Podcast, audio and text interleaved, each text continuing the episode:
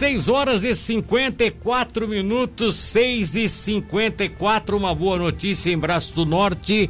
Foi assinada ontem pela manhã a ordem de serviço para melhorias e ampliação da sede da Guarnição Especial da Polícia Militar de Braço do Norte, a GBN. É interessante, né?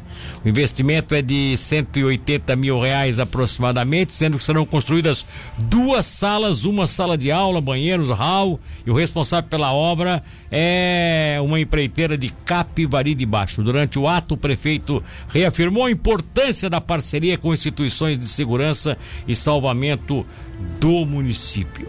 Olha só, um homem de 31 anos foi preso preventivamente, suspeito de ser responsável pelo custeio e aquisição de 100 quilos de maconha que teriam sido enterradas em uma área da comunidade de Campos Verdes, em Laguna. A prisão aconteceu na madrugada de ontem em Capivari. Vocês lembram desse fato aqui? A gente, inclusive, já tinha. Um outro tinha sido preso e agora tivemos a prisão desse segundo. A prisão aconteceu na madrugada de ontem. O suspeito estava na casa de um vizinho, onde teria se escondido para não ser encontrado pela Polícia Civil. A ação faz parte da segunda fase da operação invicta, realizada pela Divisão de Investigação Criminal DIC de Laguna.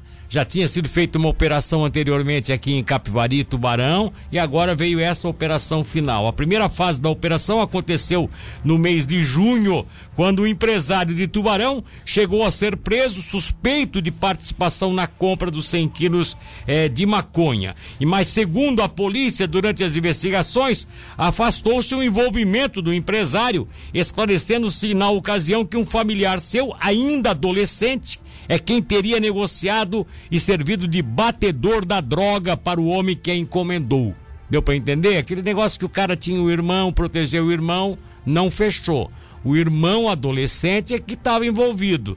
E aí, em virtude desse envolvimento do irmão adolescente, ontem a, a DIC de Laguna fez uma operação em Capivari e prendeu o homem que verdadeiramente era o responsável por esse acolhimento da droga, ou seja, comprou e, e, foi o cara que recebeu a droga aqui do irmão desse empresário que acabou, não tinha nada a ver. Por isso, inclusive, isso serve aqui pra gente fazer um alerta, por isso, inclusive, que sempre é bom, né, quando a gente. eh, Tem, tem alguns casos em que é bom quando a gente se. Quando a polícia preserva nomes e coloca apenas como suspeito e não revela nomes, às vezes é positivo nesse ponto aqui, ó. Tem, tem aquele caso, claramente, que a gente sabe que o cara está envolvido tal, e não tem mais o que escapar. Tudo bem. Mas a, não cabe à polícia saber quem é que está nessa situação, que, que não que está que tá resolvido, que o cara realmente é acusado. Para a polícia, todo mundo é apenas suspeito. E esse foi um caso típico disso. Já pensou se a gente tivesse divulgado aqui o nome do empresário, feito estardalhaço tal? Quer dizer, o cara não, não tinha nada. Era realmente o humano dele de né, 16, 17 anos que tinha feito a lambança toda, né? E ele acabou é, tendo um nome envolvido. Ao menos foi envolvido no primeiro momento. Depois acabou a polícia vendo que ele não tinha nada a ver com o negócio. Que bom. Outra coisa, um caso de descumprimento de medida protetiva foi registrado em Bituba e uma mãe que já tinha denunciado o filho outras vezes por violência doméstica acabou ameaçada pelo rapaz e precisou acionar novamente a polícia. Que tristeza, hein? Deve ser muito. Já é triste para uma mãe ter o filho envolvido com, né, com, com crime, com coisa ruim, né? Ainda mais uma mãe ter que entregar o filho porque ele tá ali agredindo, agredindo as pessoas da família. Quer dizer, isso é muito triste, realmente é, é, é muito triste, tá?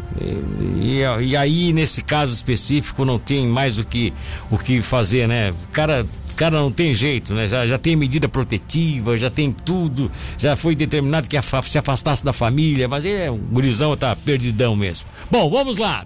É, Santa Catarina apresenta os menores taxas de homicídio, furto e roubo da década. Um destaque que nós vamos trazer daqui a pouco mais em outra em outra parte do programa com o Leonardo Franzoni, é um assunto bastante interessante, mas como se trata aí inclusive de um investimento da parte da área governamental, a gente vai deixar para mais tarde, tá? Agora vamos fechar o boletim dando conta de que ontem Ontem, por volta de seis e meia da tarde, já noite, né? Já noite, é, 18 e 30 já era noite, né?